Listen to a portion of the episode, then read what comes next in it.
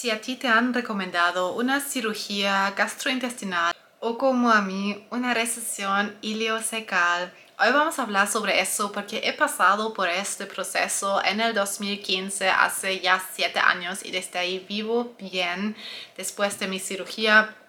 Tengo la enfermedad de Crohn, me llamo Linda, soy nutricionista y coach holístico para pacientes con enfermedades inflamatorias intestinales porque yo misma tengo enfermedad de Crohn.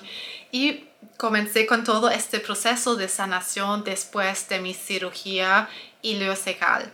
Entonces sobre eso quiero hablar hoy. Frecuentemente me encuentro con pacientes con estenosis que han recibido la recomendación de pasar por una cirugía para esa recesión ileocecal o tal vez incluso de otras partes del intestino. Así que si eso aplica a ti también para ti sirve este video. Voy a contar de mi experiencia, lo que recomiendo hoy a pacientes que pasan por este proceso, sobre todo para prepararte de una mejor manera. De hecho, yo también tuve todos estos miedos, pasé por el proceso y te puedo dejar ya con calma que hoy en mi caso vivo al 100% bien con esos 12 centímetros del intestino del ilion que me, que me quitaron a mí. Porque la verdad lo peor de todo ese proceso es por supuesto el miedo y sí el tiempo de recuperación. En mi caso demoró aproximadamente un mes, un mes y medio y dos semanas hasta que salí después del hospital. Pero voy a comenzar del comienzo.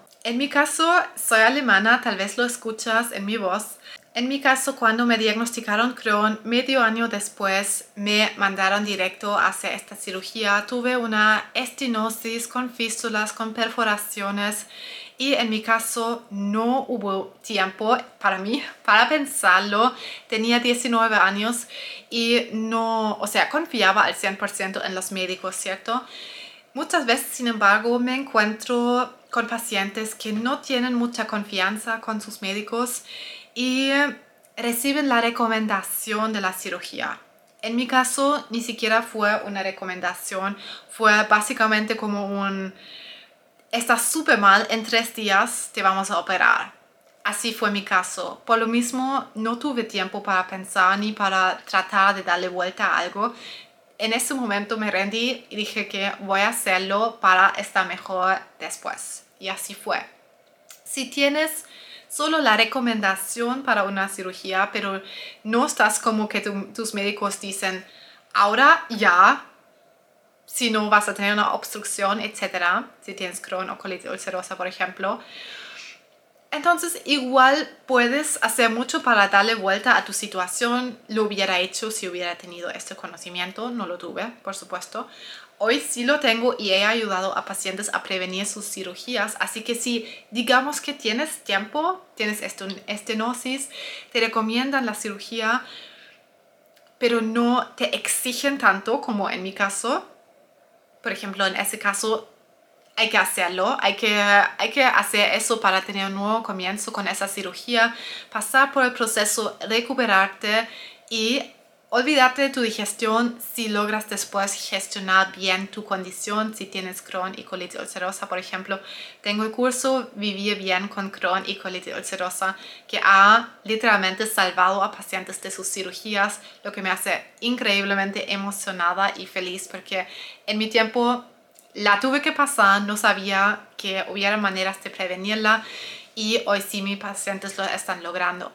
Pero si tú finalmente decides de hacer la cirugía, porque al final es tu decisión, hay algunos puntos positivos de hacerla. El más grande, en mi opinión, es que vas a tener como un nuevo comienzo. Eso también yo lo vi como el beneficio más grande de mi cirugía. Porque si no, si quieres pasar por el proceso de revertir todo, también de revertir los tejidos, regenerar los tejidos, demora tiempo, demora dedicación y paciencia y la cirugía es la salida rápida, sobre todo si tu caso es ya muy agudo. Por lo mismo, con todo lo que digo, siempre hablo también de la actitud. Si tú tienes que pasar por una cirugía o, o sea, decides someterte a la cirugía, hazlo con la actitud correcta. No lo hagas con una actitud de pánico y desesperación, sino que de fe, de completa fe y confianza que este procedimiento te va a ayudar y que va a ser para tu beneficio. Y ahí también un punto importante es que confíes en tus médicos, porque muchos pacientes que me llegan a la consultoría también, si quieres vienes a mi consultoría, ahí también podemos hablar tu proceso, tu situación con más detalles y ponemos una estrategia, porque muchas veces los pacientes que me llegan son no están confiando en sus médicos. Y eso, por ejemplo, en mi caso, ahí inconscientemente hice lo correcto. Igual yo tenía 19 años, no sabía de nada, la verdad, con la salud. Recién me habían diagnosticado Crohn y para mí los médicos realmente eran dioses en blanco. Mi cirujano, voy a ponerte una foto porque tengo bastantes fotos de antes, del tiempo antes y después de mi cirugía. El otro, los el otro día los encontré. Mi cirujano me parecía un dios que lo sabía todo. Y ese es un punto. He visto a pacientes, o sea, hoy en día atiendo a pacientes y muchas veces me cuentan que sus médicos no les tratan bien o se sienten no bien tratados por sus médicos, no se sienten bien atendidos, no tienen confianza, no tienen fe que realmente va a funcionar lo que hacen. En ese caso, te tengo que decir que tienes que desarrollar esa confianza y si no la tienes, buscarte una segunda opinión, tal vez buscarte un mejor profesional.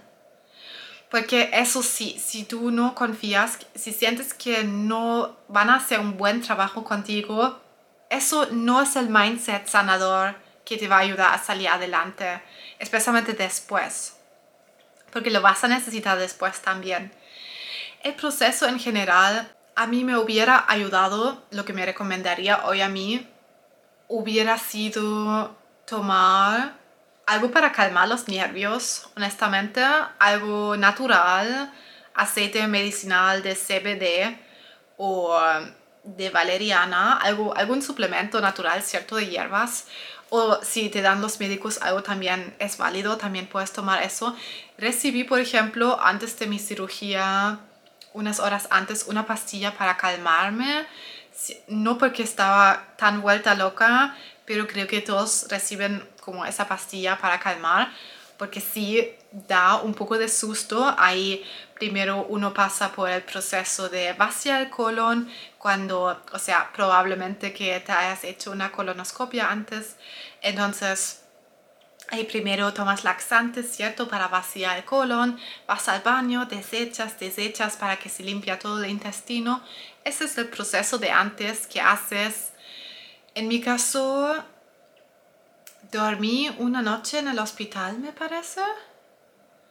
Hice el proceso con los laxantes, es porque ya fue en el 2016, ya me cuesta de repente recordarme. Y la mañana después por supuesto con el colon limpio, creo que como a las 8 de la mañana ya tuve mi cirugía y ahí tomé la pastilla en la mañana y por supuesto que ahí ya no sientes nada. Más tarde cuando te llevan al lugar de la anestesia, te hacen contar hasta 10, no sé, y te duermes, no sabes de nada. Y eso la verdad es todo del proceso de la preparación, porque después viene la recuperación. Pienso que podría hacer un video separado de eso, una parte 2, digamos, la recuperación después de la cirugía, después de la resección iliocecal. Si quieres que haga un video de eso, dale un dedo hacia arriba, dale un like, cuéntame en los comentarios si es algo que te está afectando actualmente para que suba también la parte 2 de cómo me recuperé rápido después de la cirugía, porque de verdad fue bastante rápido y tuvo todo que ver con la actitud sanadora que tuve en mi cabeza, la verdad. No tenía idea de actitud sanadora en ese tiempo, simplemente tuve un pensamiento o un mindset optimista, siempre vi lo positivo y eso me ayudó a salir adelante súper rápido.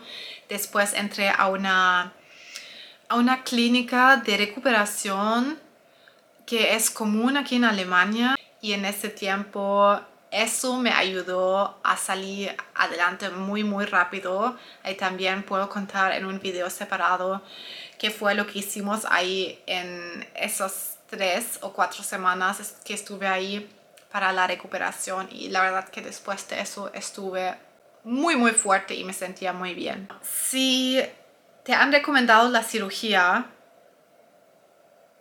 y decides hacerla, tienes que entrar en paz con esa decisión, no con la situación, porque sé que es muy difícil, como tomar con calma que vas a tener una cirugía tan invasiva de la que no vas a sentir nada. El único desafío real ahí es la recuperación, porque después tienes que estar acostada un tiempo, tienes que al mismo tiempo mantenerte móvil para no perder tanto de músculo.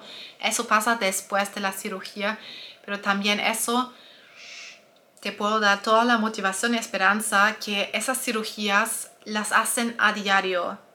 Son rutina, los, los cirujanos saben lo que hacen, los gastroenterólogos saben lo que hacen, estudiaron eso, aprendieron eso durante años, lo hacen todos los días, puedes totalmente confiar ahí y debes. Hice un video hace poco sobre el miedo de tener que sufrir una ostomía, por ejemplo, con la técnica de liberación emocional que siempre aplico con los pacientes. Ese video te lo recomiendo mucho ver, es solo pocos videos atrás o antes de este, porque lo que más difícil nos hace este proceso es nuestro miedo. Si logramos entrar un poco en calma ahí, con esa técnica de liberación emocional que puedes ver en el video o con tal vez calmantes a base de plantas. La verdad es, es muy muy importante ahí mantener la calma, un mindset optimista, alimentarte sano y ver ese proceso después de la cirugía como un nuevo comienzo y que te va a ayudar a mejorar. No dudes en hacer todas las preguntas a tu gastroenterólogo que está trabajando en tu caso. Él tiene que responderte tus preguntas. Si tienes muchos dolores, no dudes tampoco en buscar ayuda. También es algo que veo muy frecuentemente. No te aguantes, a mí también me pasó. Tuve muchos dolores y mi cita con el gastro iba a ser en dos semanas y esperé las dos semanas. Las dos semanas y ahí el gastro me dijo, ¿por qué no viniste antes si estás tan mal? Realmente estuve mal, ni siquiera se lo dije, pero él lo vio en el ultrasonido que estaba increíblemente con la inflamación, con la estenosis inflamada, porque ya iba a tener mi cita, pero él decía que tienes que exigir tu cita si te sientes mal. Y eso solo te lo puedo decir a ti, porque hoy con los pacientes que atiendo es lo mismo. Me escriben a mí, si tú te sientes mal, tienes que ir directo al médico. O sea, si estás en una situación aguda, ¿cierto? Si quieres sanar, si estás con tiempo, claro que ahí comenzamos un proceso de sanación. Ahí entras a sanatucolon.com y ves todo lo que tengo disponible. Pero si ya sabes, la cirugía será para ti, confía, confía, confía. Porque tu actitud hace todo. Imagina cómo tu cuerpo se va a deber sanar o cómo se va a poder sanar si tú sigues irritado. Tu cuerpo después también se tensa, es un reflejo directo de las emociones, tu cuerpo se tensa directamente. ¿Cómo se puede sanar tu cuerpo tenso? No se puede. Estas son cosas que causan tus síntomas en primer lugar. Así que eso de la preparación para la cirugía, la preparación más que nada es mental, te van a decir lo mismo los médicos, no son mucho más las cosas, al menos que tengas una dieta específica por estenosis, pero en la mayoría de los casos simplemente son los laxantes un día o dos días antes y así te preparas. Y ahora, si tienes miedo, que me imagino que tienes, anda a ver el video de miedo de sufrir una ostomía el miedo, ese miedo ahí te lo vamos a quitar. Es importante verlo primero para que se pueda soltar y para que te puedas liberar de eso. Así que toda la motivación, porque no tienes que vivir así, no tienes que vivir constantemente sufriendo. Y si llegó ahora tu momento para una cirugía, tómalo, aprovechalo, sal adelante, aprende a gestionar tu diagnóstico. Aquí es tu lugar para lograrlo y después olvídate de tu digestión.